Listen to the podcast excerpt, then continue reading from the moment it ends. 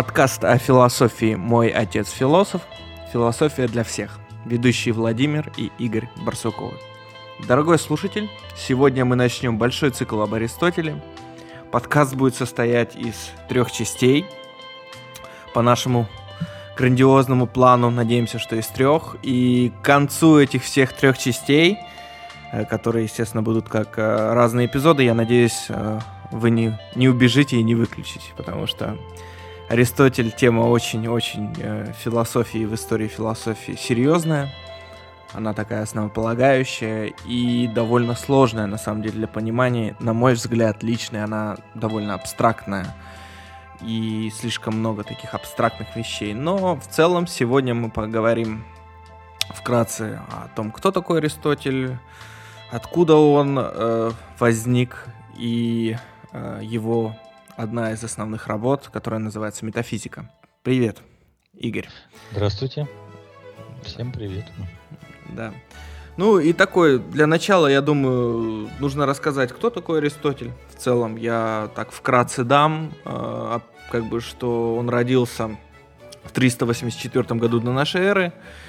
И э, известен, ну, он был учеником Платона, известен он как воспитатель Александра Македонского, то есть основал Ликей, или с греческого лицей, натуралист, в том числе не только известен философскими трудами и вкладом в географию, вот, Метеор, и... Метеорологию. Ме- метеор, да. Метеорологию, да, очень. Э, Родоначальник э, психологии, поскольку его трак- трактат о душе фундаментальный, собственно, первая научная, серьезная попытка представить э, в виде системы научной. Учение о душе. Просто хотел сказать, что он обобщил. То есть он вот был один из первых мыслителей, который создал всестороннюю систему. То есть он в нее вошли и политика, и социология, и логика, и физика, и его было вот метафизическое учение, о котором мы сегодня в частности будем разговаривать. Ну и в конце добавлю, что вот э, по материалу Карл Маркс назвал Аристотеля величайшим мыслителем древности, в том числе. Да, а Энгельс э, назвал Аристотеля Гегелем э, античности. То есть эти определения, они действительно э, дорогого стоят, потому что как Гегель является своеобразным а, ну, завершающим, да, таким аккордом, гегельская, точнее, философия, завершающий аккорд вот, в развитии немецкой класс, классической философии как феномена отдельного, да, в истории философии, то Аристотель, собственно, завершает, то есть такой тоже серьезное такое финальное, да, а, такое серьезное рассмотрение прежде всего философских категорий и философских проблем а, именно в античности. На нем вот, собственно, эпоха определенная и завершается на Аристотеле его учение. Я бы хотел поговорить про его труд э, «Метафизика» сегодня. Ну, прежде чем про метафизику, Володь, давай э, первое еще э, скажем про его э, вот жизненные некоторые коллизии, да, которые конечно, сопровождали конечно. его в жизни. Давай. Прежде всего, Аристотель э, очень рано потерял родителей, и э, его воспитывал один из э, представителей тоже вот греческого мира. Э, родители Аристотеля умерли довольно рано, когда он еще не достиг совершеннолетия, поэтому его на воспитание взял Проксен, Э, муж старшей сестры философа, Проксен, позаботился об учении своего подопечного. Вот. И потом в 17-летнем возрасте как раз Аристотель приехал в Афины. Однако в момент его приезда Платона не было уже в Академии. Ну, нужно сказать про Платона и про то, что он учился в Академии. Платона пару слов, я думаю, ты, может, добавишь о том, ну, я так скажу, что там были какие-то сочинения написаны, в том числе он проявлял интерес к риторике, и он положил основание первым логическим принципам рассуждения и сформулировал правила, правила составления силлогических фигур. Есть такой тоже факт. Ну, это так называемая формальная логика, где он впервые сформулировал и законы, основные три закона формальной логики и основные правила вот, так называемых э, силлогизмов или фигур силлогистических, э, силлогических фигур. И э, вот это отдельный, да, блок, он так, ну, сейчас он носит, преобразован, конечно, но в, основ, в основе его лежит, лежат изыскания, конечно, Аристотеля, я имею в виду формальную логику которая до сих пор э, не потеряла своей значимости и э, существенно, кстати, активно входит и в структуру любого рассуждения, и прежде всего в математическую логику. Конечно, конечно. И в структуру идиалектического рассуждения. Без нее, без этих оснований невозможно двигаться продвигаться, то есть получать определен, определенность да, в выводах. Поэтому действительно заслуга Аристотеля уже даже если бы он только ограничился вот этим, уже бы была очень серьезная заслуга и вклад э, в развитие мышления и в науку, в философию, да и не только в философию, очень серьезная Ну, то есть он такой основополагающий человек. Да, и риторика это, собственно, как искусство грамотно строить речь э, и э, добиваться цели своей речью. Э, вот это тоже одно из его произведений, входящее в, входящее в блок, который э, называется «Практическая философия» у Аристотеля. Поэтому можно, конечно, коснуться э, вот этих вещей, э, но самое главное, конечно, ты прав, э, это произведение, которое, собственно, касается непосредственно развития философских категорий, серьезно. Это, да, прежде всего, метафизика. метафизика. Давай, извини, я тебя немножко перебью. Я, я хотел немножко бы рассказать про Платона, то есть и про его... Вот мы же начали про жизнь. Ну, как бы и хотелось бы завершить вот этот цикл небольшой про биографию. Ты не против? Нет, не против, конечно. О том, что Надо у него были конфликты, конфликты с Платоном, но конфликты с Платоном, то есть по разным версиям биографов, не только были ну, негативные, то есть не, не потому, что вот он считается спор Платона и Аристотеля, и вот э, они друг друга так не любили там или что. Нет, этого все не было. Но иногда были очень такие нехорошие ситуации, когда Аристотель прогонял Платона из сада, например, и другой философ это замечал и удивлялся, почему Платон больше не преподает в саду.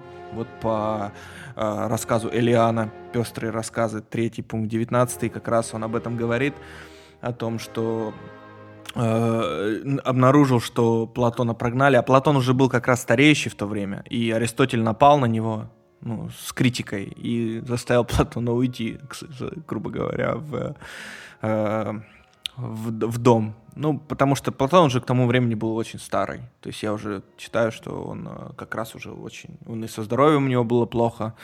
Вот. И но все равно Аристотель отзывался о нем хорошо, в том числе. То есть не было у них прям такого, что там вражда или что-то еще. Нет, просто у них были критические взгляды и знаменитая вот эта фраза «Платон не друг, но истина дороже».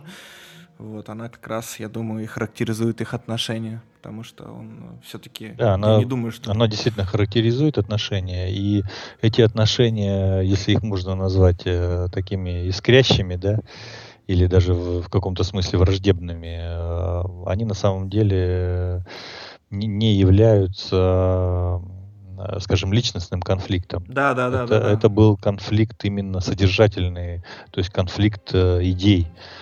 И в этом отношении, с точки зрения философии, это очень здорово, потому что это продуктивный конфликт который серьезно продвинул э, саму философию. И э, если говорить о Платоне, то, безусловно, Платон оставил э, наследие, академию, но академию он свою передал вот тоже ирония судьбы, передал своим ближайшим соратникам, ну, одному из своих родственников, Спевзипу, но на самом деле, действительно, если Платон хотел, чтобы все оставалось как прежде, как при нем, академии, то есть сохранить его именно вот это, то, то, что, чему он учил и как он учил, то это было правильное решение Платона. Но если он э, захотел бы действительно, чтобы его учение вышло на новый уровень, на новую ступень, то он бы должен, конечно, был оставить э, Академию Аристотеля. Ну вот, считается, что это в том числе и послужило своеобразным, вот этот момент, да, послужил своеобразным разрывом, и Аристотель э, ушел из академии. Впоследствии он, э, ты прав, основал свою школу, но это было уже позже Ликею. Да, это уже Ликею было позже. Да. И так называемую перипатетическую школу, то есть э, лю, школу людей, которые рассуждали и прогуливались да, среди да, да, да, да, да. одна из Ну, это таких. внешняя форма, по большому счету, она к самому, самой сути Я дела не имеет мог... отношения. Ну, на а самом деле, по поводу Аристотеля прогулок... судьба очень непростая, ему несколько раз пришлось э, да, и Аристотелю пришлось спасаться. Кстати, Платону тоже пришлось. Ну, Платону, да. да. Арист... Умный, умных людей, как видишь, да. не любили. И вот э, уже это последнее гонение, оно, конечно, уже было, собственно, последним. Аристотелю пришлось удалиться из вот активной ну, там жизни. был еще момент такой, что он был учителем Александра, и когда Александр э, умер, то Александр Македонский, то случилось не восстание, но такой мини-путь в Афинах, да, и, на, и на него началось, да, мятеж, да, и на него начался гонение, потому что а, как безбожника он решил просто не повторять судьбу Сократа. Да, он и... уж, он, Можно же было и по-другому сказать. Он решил э, не вводить э, в, во грех э, публику в очередной раз э, во грех против философии. И быстро ретировался, оттуда уехал из Афин. Ну, да. Так, чуть-чуть. А вообще, действительно, вот то, что его связывало с э, Александром, это тоже удивительная вещь. И, кстати, в пику Платону же, если мы помним, э, Платон пытался быть э, учителем Дионисия в плане построения государства. Только вот в чем разница Платона и Аристотеля? Она опять и здесь проявилась, даже вот в отношении к вот, отношение к воспитанию, оно и здесь э, проявилось вот в различных подходах, э, даже противоречащих друг другу. Э, если у Платона главным все-таки была не фигура Дионисия, не его личность, а его модель государства, то есть вот это всеобщее, э, вот эти принципы, э, с, сама теория построения государства, какую э, Платон предлагал, то для Аристотеля важно было именно личность Александра, развитие в этой личности именно вот такие ну, так, Аристотель критиковал, Аристотель критиковал платоновское государство, и он считал общность не, не, не, не то, что куда должно двигаться государство. Но и в то же время, видишь, его взгляды как раз на государство Аристотеля почему-то сейчас, но, на мой взгляд, получили менее распространенное, э, так сказать, э, значение, чем взгляды Платона. Потому что у Платона государство — это такая фундаментальная работа, ее все знают, даже спектакли вот ставят, там еще что-то. А у Аристотеля он как-то был, ну, я не знаю, может, его неправильно интерпретировали, но он был сторонником рабства, например, такого, что и, или еще каких-то таких, ну, моментов. Но при этом рабство он интерпретировал немножко по-другому, в отличие от рабства, которое, ну, мы понимаем, да, что человек... То есть он считал рабство это лю- людей, которые, у которых нет рассудка. То есть они, они рабы. Ну, то есть тут такое, может, его неправильно интерпретируют сейчас как-то по поводу его воззрений на государство. Ну, я не знаю. А, да, неправильно. И опять же, ты прав, э, вот разные подходы и разные модели устройства и, и разные попытки, различные попытки или даже принципы, на основе которых э, пытаются объяснить ответить на вопрос, что есть государство, вскрыть его существенные характеристики. Вот я сказал существенная сущность скрыть э, того феномена, который мы называем государственное устройство или государство в целом. Так вот, э, если вот возвращаться к Александру опять, то, собственно, когда Александр родился, то Филипп Э, отец Александра тут же послал Аристотелю письмо, в котором э, недвусмысленно объявил, что у меня родился сын, и я даже больше рад не тому, что у меня родился сын, а рад тому, что моему сыну э, доведется жить э, в эпоху Аристотеля. То есть он уже тогда, преклоняясь перед талантом Аристотеля, предложил ему быть, стать, стать воспитателем Александра. И вот потом, когда они сошлись уже, действительно, вот, э, учение Аристотеля и прежде всего метафизика Аристотеля э, вот, легли на благодатную почву, и э, ясно, что был, был воспитан, в общем-то, довольно гениальный полководец и организатор его походы на восток имели, конечно, прежде всего захватнический характер, но тем не менее там еще одна миссия была, то есть нести именно вот культуру греков, э, как, культуру цивилизации в нецивилизованное так называемое государство.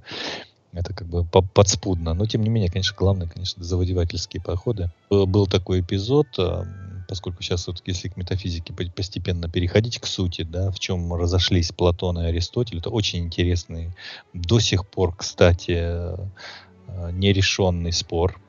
Ну, а, как нерешенный? Конечно, он объяснен во многом, но тем не менее, поскольку Речь, думаю, на новый уровень речь, вышел этот речь спор. идет о существенных характерах. Конечно, он вышел на новый уровень э, в современном мире, но поскольку речь идет о существенных формах мышления в его становлении, то, конечно же, вот эти моменты, они пос- постоянно воспроизводятся в каждом поколении, вот о которых мы будем говорить. А раз они воспроизводятся, то каждое поколение новое людей, да, приходя в, в ту же науку, вынуждено рано или поздно встречаться с этими проблемами и либо преодолевать их, либо тоже так же останавливаться. Как... Будучи в дальнем походе, Александр э, узнал, что Аристотель опубликовал части метафизики – кстати, в э, древнем мире э, она известна, вот эта книга, вот это произведение было известно не под названием метафизики. Это более позднее, mm-hmm. более позднее название метафизика над физикой, то есть когда уже начали сводить э, учение да, Аристотеля да, да, да, в единство, выстраивать систему некую, то вот нужно было поместить, да, куда-то это произведение, вот нашли место. Вообще у Аристотеля оно называется первофилософия. Вообще интересно в самих названиях, да, противоречие метафизика, то есть после физики. Мета граница, да, физика, э, понятно, учение о природе. Эм, после физики, после. А первая философия, она первая, то есть она до, до всего у Аристотеля. То есть в его, в его системе, так как он задумывал эту книгу, и э, те идеи, которые он там пытался э, вскрыть Э, это, это э, философия, эта книга, да, она была под номером один в его системе. Вот удивительно, да, первая философия. Почему она вот э, именно так фигурирует в таком качестве у самого Аристотеля? И вот когда Александру, будучи в дальнем походе, узнал о том, что Аристотель опубликовал части мы ну, будем называть метафизики или первой философии, то он был возмущен и направил Аристотелю даже такое немножко порицание, э, что, мол, зачем вы, э, учитель, делаете э, известным то, что нас, великих людей, свело вместе, то есть известным, то есть доступным всякому сброду, да, то есть всем людям. На что Аристотель тоже гениально ответил, что несмотря на то, что мое произведение опубликовано, это все равно, что оно неизвестно публике. То есть он, а, скорее всего, имел в виду, что тот уровень идей, которые там излагаются, не способны понять э, многие э, современные. За, заш, зашифровано, в общем, оно было, грубо оно, говоря. Оно не то чтобы, оно не то чтобы заш, зашифровано, оно не заш, а вот как я, раз оно да было... я понимаю. Я да, говорю, да. что оно было за счет я... того, что тебе нужен такой уровень знаний, чтобы понять о оно, том, что... скорее всего, просто... опережало время. Ну да, да. Вот это имело место, а не, не то, что-то как-то он тем, темно.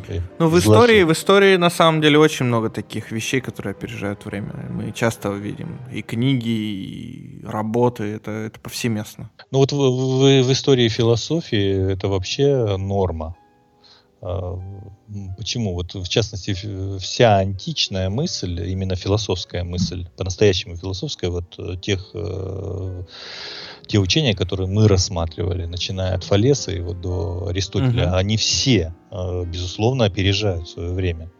То есть мысль вот в том, в том виде, в той форме и на том уровне изложения, она, в общем-то, этому времени не присуща. Даже логика, которой пользовались софисты и потом обработал Аристотель, она для того времени, ну, собственно, не является вот... необходимостью такой насущной.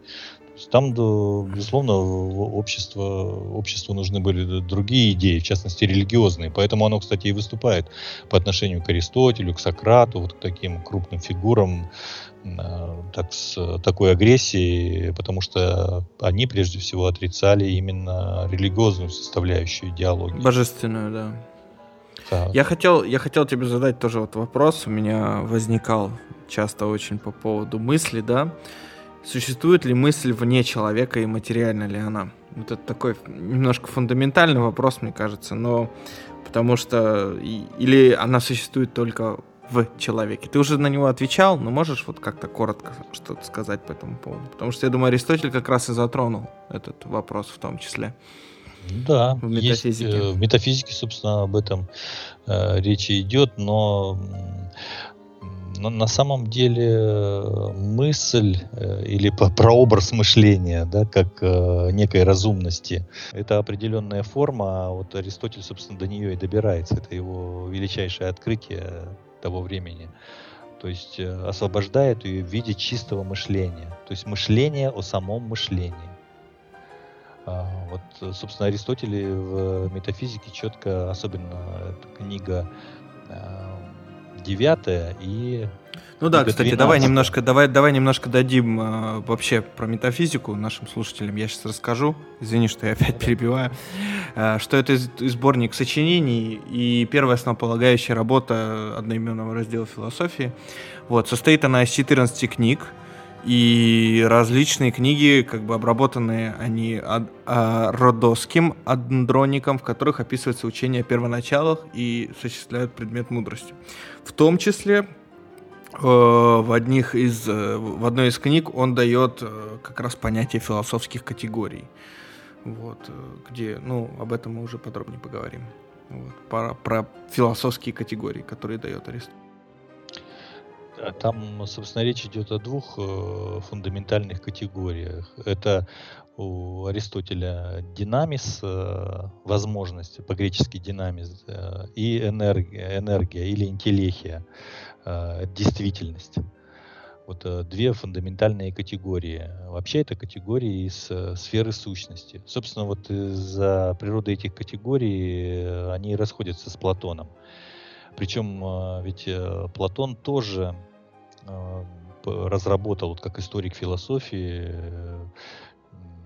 как человек, принадлежащий да, вот этой линии развития, он а, поднял философию на очень а, высокий уровень, поскольку, собственно, совершил вот этот переход. Если раньше до Платона и даже Сократ э, еще этого перехода не сделал так ясно, да, в, в такой определенности. До Платона еще философия вращалась э, в сфере бытия, то есть в категориях бытия, где эти пере переходы, э, скажем, э, вот основной фундаментальный переход в, в категориях бытия, скажем, бытие ничто, да, вот как у тех же Элиатов, у Зенона, э, становление Гераклита. Там две движения и, и переходы из одного, из одного в другое, хотя, безусловно, они отрицают друг друга, это движение было схвачено. Вот эта внешняя форма оценки мыслью, оценки тех процессов, которые протекают э, в реальности.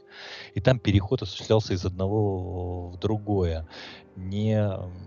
А вот что касается сущности, вот то, что уже сделал э, и Платон. Это так называемые рефлексивные переходы, то есть переходы внутри самой сущности, где вот эти, вот эти противоположности неразрывны друг с другом. Так же, как у Платона, допустим, имеется о, серьезная работа с э, противоречием, когда он четко выясня, выясняет э, тождество, различие, э, разность, переходит к категории противоположения и потом к категории противоречия. У него противоречие не разрешается в ничто, у него разрешается вот эта продуктивность, она написана Платоном. И Платон и считал вершиной свою философию именно потому, что вот он этот принцип открыл. И вдруг приходит Аристотель, который утверждает, что это, конечно, истина, но это не вся истина. То есть э, получается, что поскольку категории сущности есть отрицание категории бытия, то они как бы э, отрицая, э, скрывают само бытие. Бытие отрицается и уходит внутрь. И мы уже, допустим, в философии Платона имеем дело с сущностью. Поэтому у Платона и возник разрыв. Его идеи как бы отрываются от реального бытия, от реальности и существуют, э, значит, в отдельном мире. Вот, э, вот э, та иллюзия, которая имела место у Платона, она как раз и возникла в результате того, что Платон, оперируя категориями сущности, категориями тождества, различия, противоречия, э, отрицает э, бытие, уходит от него и значит, э, попадает в некую самостоятельную сферу. И поэтому у него и возникла иллюзия, что вот эта самостоятельная сфера, поскольку она отражает бытие и отрицает его, следовательно, она и есть фундаментальная и главная. И, э, следовательно, а, вот э, ну, во-первых, она идея первичная, но э, идеи причастны вещам, вот это всеобщее господствует над бытием, над, над той реальностью, которая вот имеет место вокруг нас. И э, на, то, что он от в отрыве, то, что ты да, основная он, идея была, что он в отрыве что у Платона возникла иллюзия, что идеи отдельно, Хотя они причастны вещам. А вот каким образом они причастны вещам? А, как они связываются? Да, они прообразы вещей по Платону. И вот Аристотель именно в, это, в этом месте и э, производит серьезную критику. Он говорит, что а, то, что Платон учит об идеях, он так там в метафизике изъясняется, учащие об идеях утверждают, что идеи причастны вещам. Сколько идей, столько вещей э, может, может существовать. Но эти учащие э, об идеях не говорят, как эти вещи, каким образом э, идеи причастны вещам, как они одухотворяют, как они заставляют двигаться э, эти вещи, и вообще, как сами эти идеи да, движутся. Ну, частично определяется, что через противоречия, но э, по большому счету у Платона не, не раскрыт э, вот этот принцип э, самодвижения. То есть он переведен во внешний план, он находится в идее, но не находится в вещах. Он отобран от, э, изъят из вещей. Ну, это как ты говорил, что изречение, я помню, а, что в, э, то, что в покое, оно движет. Да, неподвижное, которое движет. Да.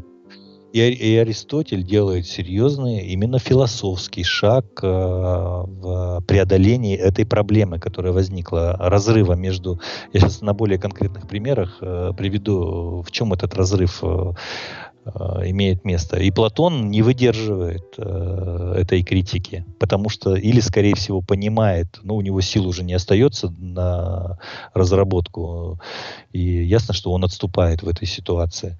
Но при этом, обрати внимание, философия Платона не отрицается противоречия, э, вот эти основания. Она берутся. дополняется, как я а, понимаю. А почему? Оказывается, сама природа сущности, э, собственно, смотри, не человек и развивает э, категории, а категории уже настолько обретают силу, то есть само содержание, да, вот этой работы с формой, вот смотри, как интересно. Содержание работы с формой, да, с логической формой, вдруг начинает э, с, само вести уже людей да, в, в этой логике, во, в своей внутренней.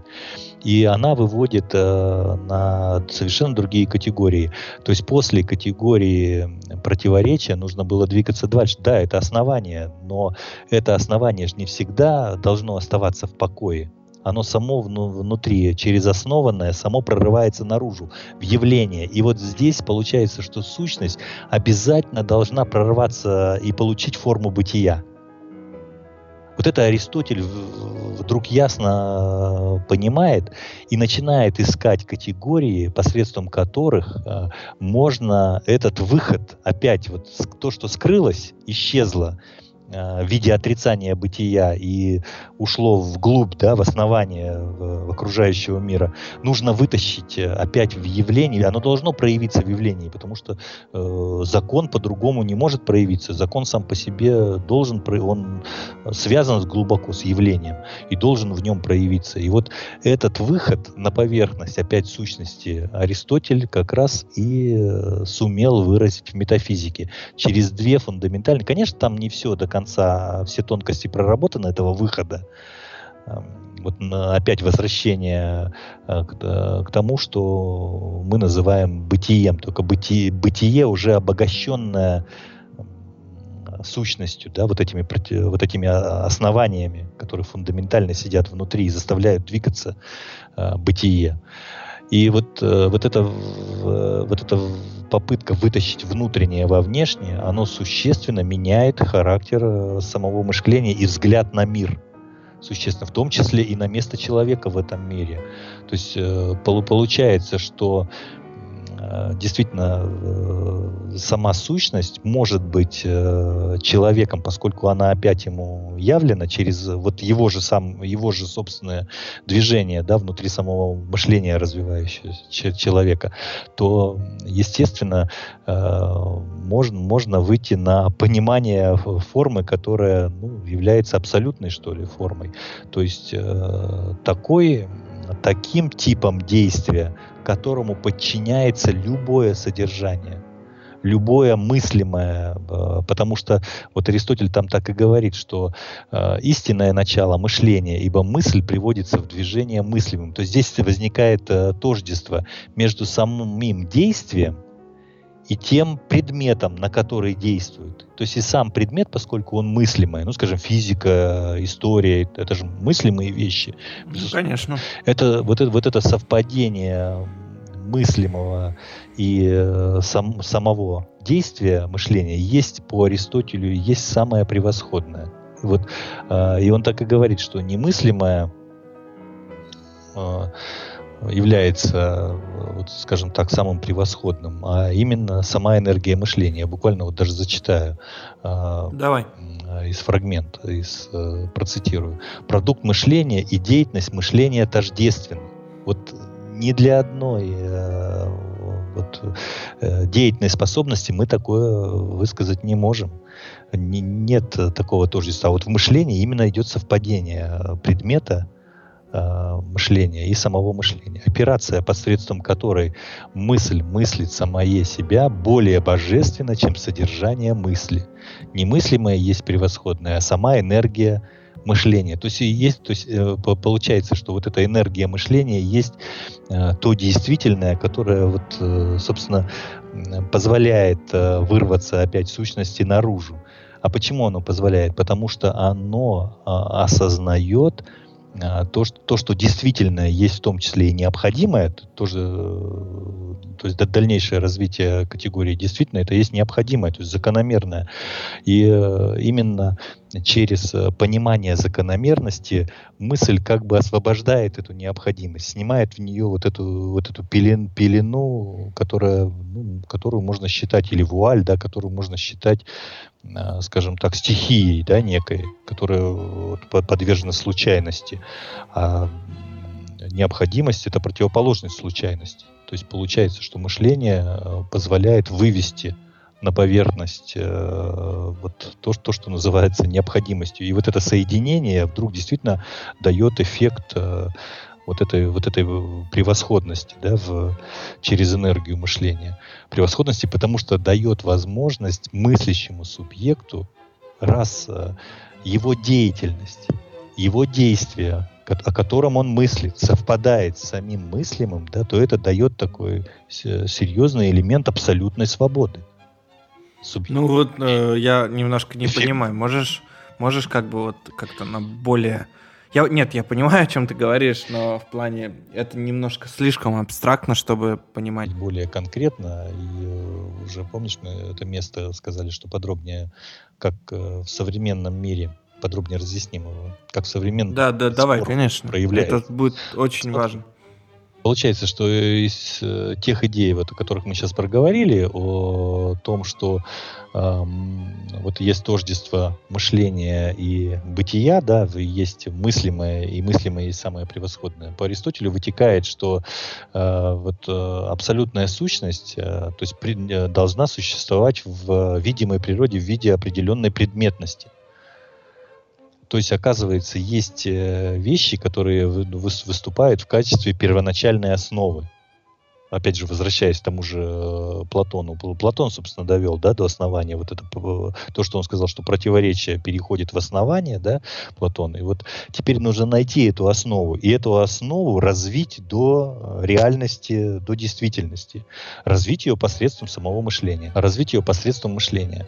И вот э, Аристотель э, показывает, что если вы возьмете простую абстракцию, вот, скажем, на примере геометрических фигур, просто геометрическая фигура, Э, в нее, как э, с точки зрения формальной логики, входят отдельные виды фигур. Это треугольник, э, ну, скажем, плоская, да, геометрическая фигура. Это треугольник, это четырехугольник, пяти и так далее, да, там до, до многоугольник, да, до бесконечности.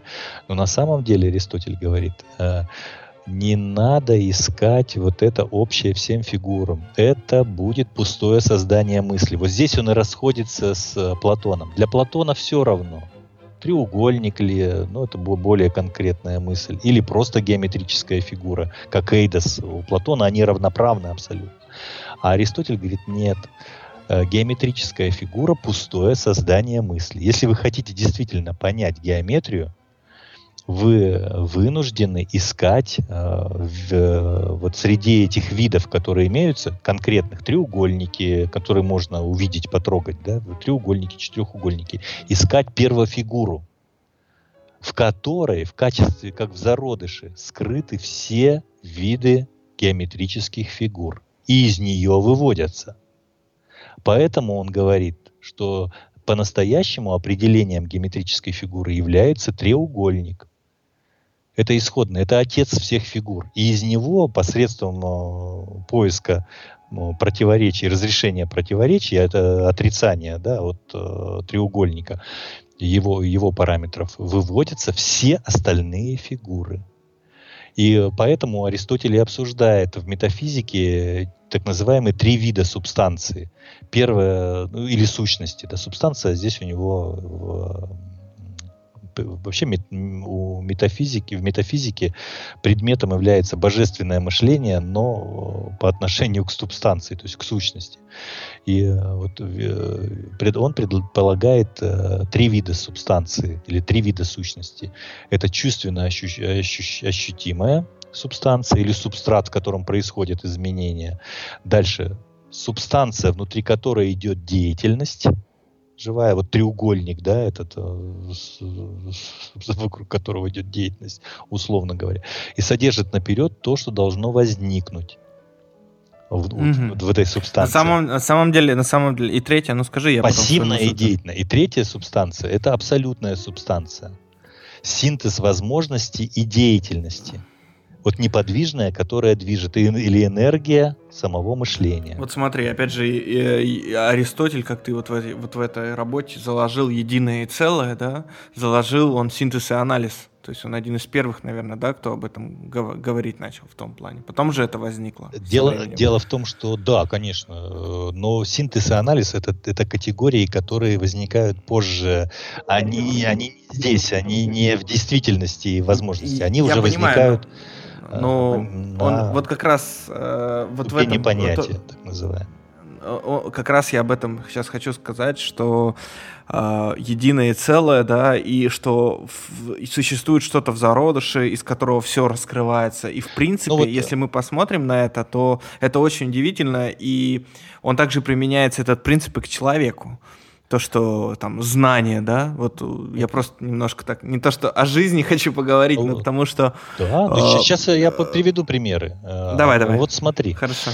Э, вообще этот спор потом периодически, вот, платоновско-аристотелевский спор, да, он периодически всплывает вообще в науке и в истории философии в частности. Это спор, скажем, номиналистов и реалистов. То есть номиналисты это скажем, ну, группа направления в философии, считавшая, что э, идеальной формы как таковой э, не существует, то есть она не имеет реальности. Это просто название которое мы даем э, вещам. А реалисты считали, что всеобщее или универсалии, да, так называемые, ну, в, в, в частности, категории, имеют место в реальности. Это тоже одно, одно из проявлений э, в, в философии да, этого спора. А, а затем уже в современ, для современных э, условий да, этот спор вылился спор э, так называемых позитивистов и диалектиков. Да? То есть э, позитивистский взгляд на науку, где главным считаются, собственно, позитивные научные понятия. Но ведь геометрическая фигура – это позитивное понятие.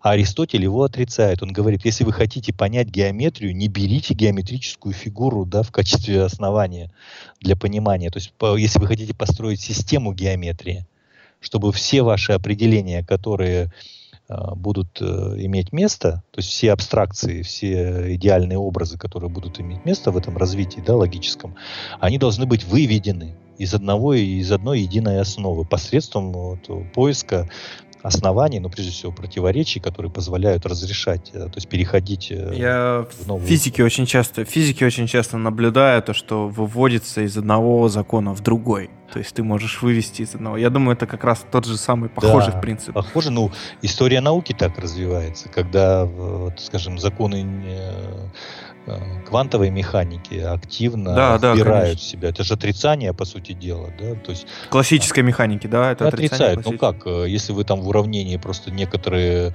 э, вот эти понятия, которые обычно пользуются позитивные, которыми пользуются позитивные науки, вот тот стиль обобщения, которым образуются данные понятия, они, э, у них есть один недостаток. Они выполняют определенную функцию, они связывают, конечно, единство, но у них есть один недостаток. Они, э, как только они э, связываются, превращаются в содержание некое, то есть вот, вот эта форма, посредством которого это эти связи возникают, эти связи как бы замораживают логически.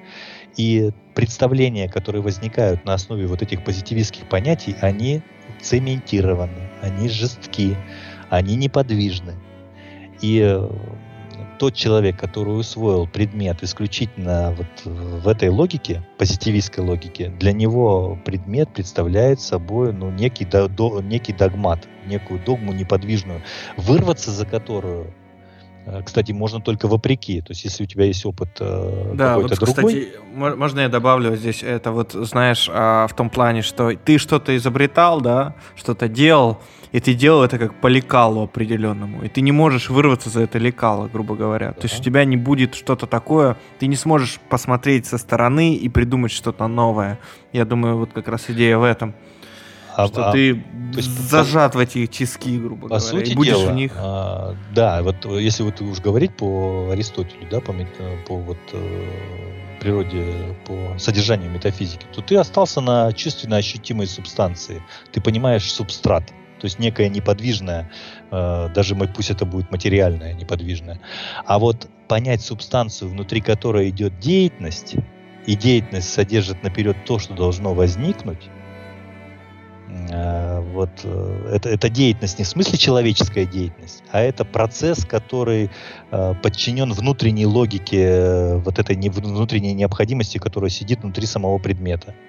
Пассивная и деятельная, да, который... И вот задача это как раз мыслящего человека ухватить этот ритм, понять э, вот сам, сам этот переход и выразить его в виде, э, в виде категории, в виде энергии мышления. Поэтому Аристотель говорит, что самое превосходное это есть абсолютная субстанция, которая видит вот в этой субстанции, в которой внутри которой идет деятельность, видит вот эти переходы, умеет их выразить, а следовательно сделать их своими, а следовательно быть свободными в в, в том, что называется предвидение вот это вот э, тех процессов, которые подвержены или подчинены определенной необходимости. То есть это, очень серьезный выход на уровень освобождения да, человечества от э, вот этой жесткой стихии э, необходимости, которая в том числе и в общественных э, процессах имеет место. Ну, скажем, вот конкретный пример.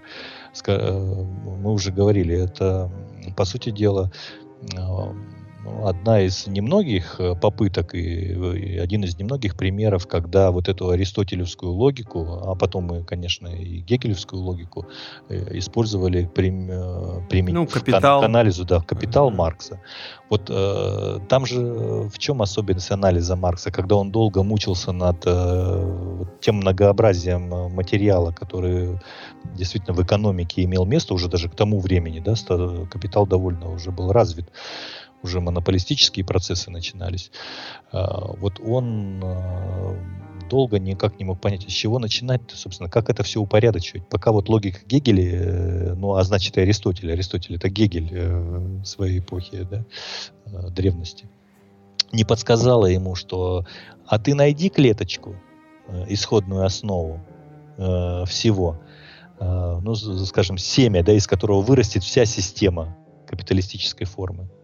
И Маркс нашел. Это товар, где, внутри противоречия между э, потребительной стоимостью, то есть э, конкретными характеристиками по удовлетворению, да, и противоречие между меновой, обмен, обмениваемостью данной вещи в качестве товара, да, и вот это противоречие э, внутреннее является двигателем, и, и действительно в истории так оно и происходит, то есть реальность именно такова и была, что на стыке отдельных племен, да, отдельных э, сообществ людей, возникали вот эти обменные процессы, которые первоначально имели случайный характер где товар обменивался на товар, и, безусловно, тут же выявилось противоречие между э, эквивалентной формой, да, то есть между эквивалентами вот этого обмена. Как менять, да, что на что, какой товар соответствует э, по объему. Это, получается, что меновая э, что стоимость это не просто качество товара, это субстанция, то есть это сущность товарной формы, а сущность, э, ну, скажем так, те, обладает телесностью через э, товар и в то же время не обладает ей. Вот это противоречие э, тоже нужно было разрешить. И как оно разрешилось? Эту ну, сущность... Ну, деньги? Да, пытались уловить ее, да, совершенно верно. Вот сейчас не, не случайно деньги виртуализируются сейчас почти на, вообще уход идет от налички. Ну да, уходит от налички, потому что и, в общем-то, да, во многих никаких, странах... никаких проблем э, нет с этим. А почему? А потому что суть э, денег, да, вот э, именно в том, что они на самом деле есть субстанция вот этого менового отношения, а не кон- конкретное тело, да. Ну и, к сожалению, зачастую она иногда не, сейчас не отражает реальную стоимость, возможно. Ну, это противоречие к чему-то ведет. Значит, э, это не будем здесь выдаваться. Ну да, да, у нас не так получ... много времени. Получается, что в товарной форме э, идет вот, этот, э, вот, этот, вот эта внутренняя жизнь. То есть это субстанция, где постоянно идет, э, имеет место вот это внутреннее противоречие, напряжение, которое и дает развитие. И в истории так оно и в этой логике и возникает. То же самое можно, э, вот, э, почему против Платона, против государства Платона в том числе выступает Аристотель. Ведь платоновское государство это вот такой своеобразный позитивизм. Да? То есть вот он увидел эти определения, попробовал их, правда, привести в систему через анализ Э, природы души да, человеческой, и в этом величие, да, мы говорили об этом Платона. А с другой стороны, это же нечто застывшее, нечто определенное, которое, в общем-то, не, вы, не выглядит подвижным. А всегда ли таки, э, так выглядела форма взаимоотношений людей? А может быть, э, предшествующие формы уже показывали, во что должно развиваться? И теперь э, вот это государство, которое предложил Платон, оно способно трансформироваться во что-то новое, какое-то новое сообщество внутри самого возможно, себя. Возможно, возможно. Вот этого мы же не видим в, вот, в Платоне нет. В той а, системе, да. которую нам предложил Платон. Оно нечто застывшее, то есть такое позитивистское, ставшее, которое вот э, внутри там, конечно, оно обеспечивает э, и выражает связи, а вот реально, куда оно должно двигаться, куда трансформироваться, во что развиться – может быть, и тут там должно быть отрицание какое-то внутри. Этого не показано в государстве Платона. И вот против этого Аристотель возражает, что он так и говорит, что реальные э, вещи, особенно сложные, особенно вот гуманитарные, да, скажем, предметы, они внутри себя удерживают вот это внутреннее противоречие. Он говорит, что это особые типы субстанций, внутри которых идет вот этот процесс развития вот его ухватить, его э, для этого нужно, нужно, нужен особый стиль мышления. И в частности, вот когда он говорит о душе, он же там тоже начинает трактат о душе, там, почему гениально. Но ну, мы, мы перейдем к Но я очень коротко только, только скажу, что там вот как раз э, сам подход э, опять выражается, аристотелевский, именно такой философский серьезный. Он говорит, что если я буду давать определение души, это будет пустое создание мысли. Вот так же, как с э, треугольником.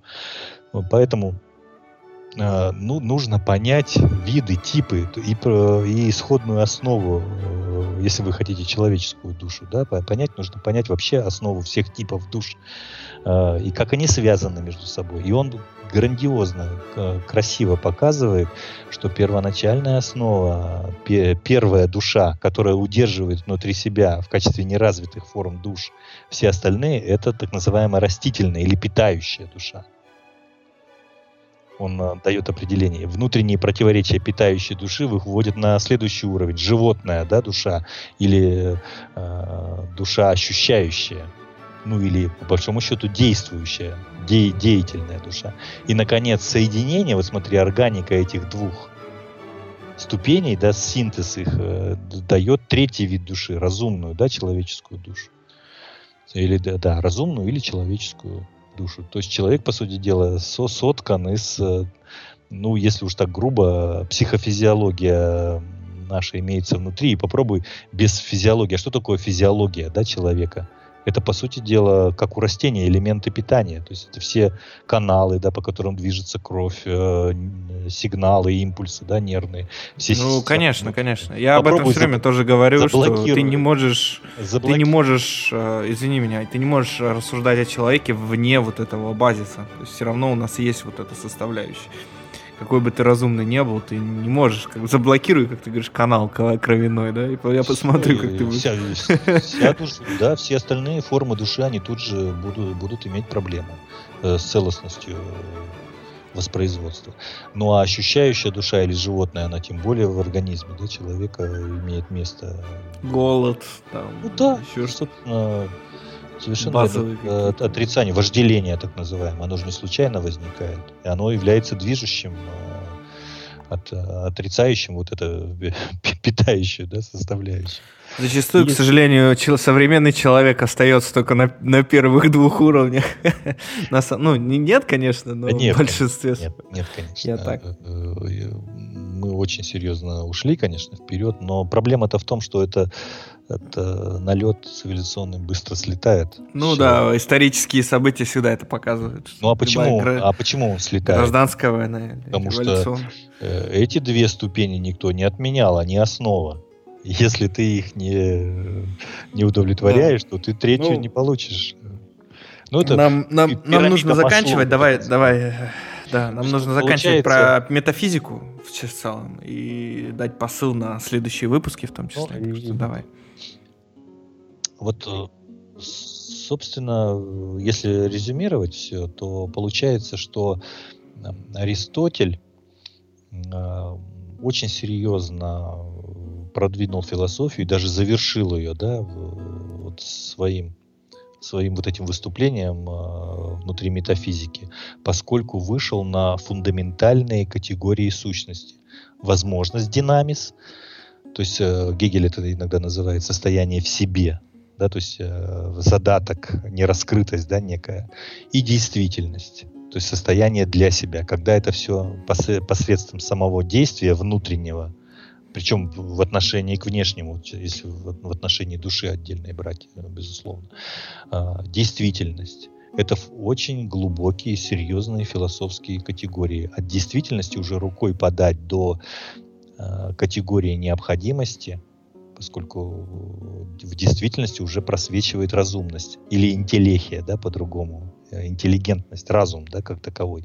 Именно поэтому э, у Аристотеля, собственно, вот этот переход и в том числе и к раскрытию природы мышления, к природе, э, к раскрытию природы понятия в разных э, формах, он э, имел место, что у него такой серьезный фундамент, э, интеллектуальный, э, категориальный фундамент. То есть он в самых общих чертах, вот в этой фундаментальной схеме видел, видел, видел вот эти процессы, которые уже на уровне мышления да. текают. И... Открыл. И угу. в своих произведениях. И в том числе да. законы мышления, и в том числе и риторика, это тоже очень сфера глубоко э, связанная, в том числе и поэтику, где форма и содержание э, произведения имеют значение, не только одно содержание, да, то есть форма и содержание, э, а это тоже две категории форма и содержание, которые уже тоже, ну, скажем так, имеют место внутри категории сущности. В частности, вот в явлении содержание и форма имеют серьезное значение. Культура, да, мысли, которая э, явлена Аристотелем, которая позволяет разобраться и позволяла ему ориентироваться в очень широком круге вопросов, круге проблем. Поэтому он энциклопедист. Ну, он, да, поэтому, поэтому он и... Широк. Да, но мы об этом поговорим уже в следующем, в следующем эпизоде. Я думаю, что и нам, нам получ, пора. получается, что ага. Вот все, что он не исследовал на, на уровне сущности, это постоянно вот выходило как бы на поверхность. И поэтому, кстати, очень э, обманчивое восприятие Аристотеля как эмпирика. То есть он очень много вроде бы говорит о конкретных вещах. Но он говорит о конкретике уже с обогащенной. Ну, выводя ее из фундаментальных. Обогащенной вот этими внутренними э, с, с фундаментальными э, категориями. То есть он видит вот это внутреннее движение процессуаль, которое действительно в явлении просто обозначает себя. То есть это очень глубокий ум и Удив... Ну, ничего удивительного, потому что я, я считаю, что если э, человек попадает в эту сферу и начинает уже объективно заниматься природой самого процесса мышления, то это задает ему бесконечные э, возможности, да, возможности в, да, в анализе, синтезе, во всех и уже... во всем остальном. Слушай, ну я просто хочу задать сейчас э, план на следующие выпуски и уже заканчивать эпизод, потому что уже мы немножко выбились из графика по времени. А, следующие выпуски мы рассмотрим тоже Аристотеля и поговорим о его этике и политике и риторике, в том числе и теоретических науках. Да, я думаю.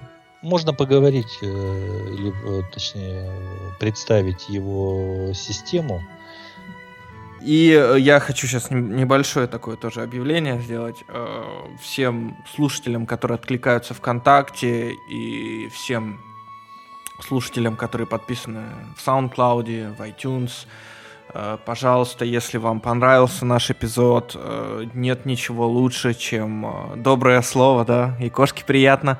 Там, комментируйте, ставьте лайки, репостите, советуйте своим друзьям. Вот я обнаружил, что люди, даже я никого не просил, человек послушал наш эпизод, ему понравился, он порекомендовал его своим друзьям, написал собственный отзыв, это очень приятно, я благодарен этому, потому что ну, это показывает то, что мы стараемся не зазря, то, что мы готовим эти эпизоды для вас и стараемся быть интересными, так сказать, и учить, и чему-то новому открывать философию, в том числе вот с таких вещей, потому что это очень интересно, я считаю, вот как сегодняшний, например, разговор про Аристотеля, да, и такая тоже просьба, у кого iTunes, пожалуйста, поставьте звездочки, ревью. Я буду вам очень благодарен, потому что, ну, чтобы у нас был какой-то рейтинг на iTunes.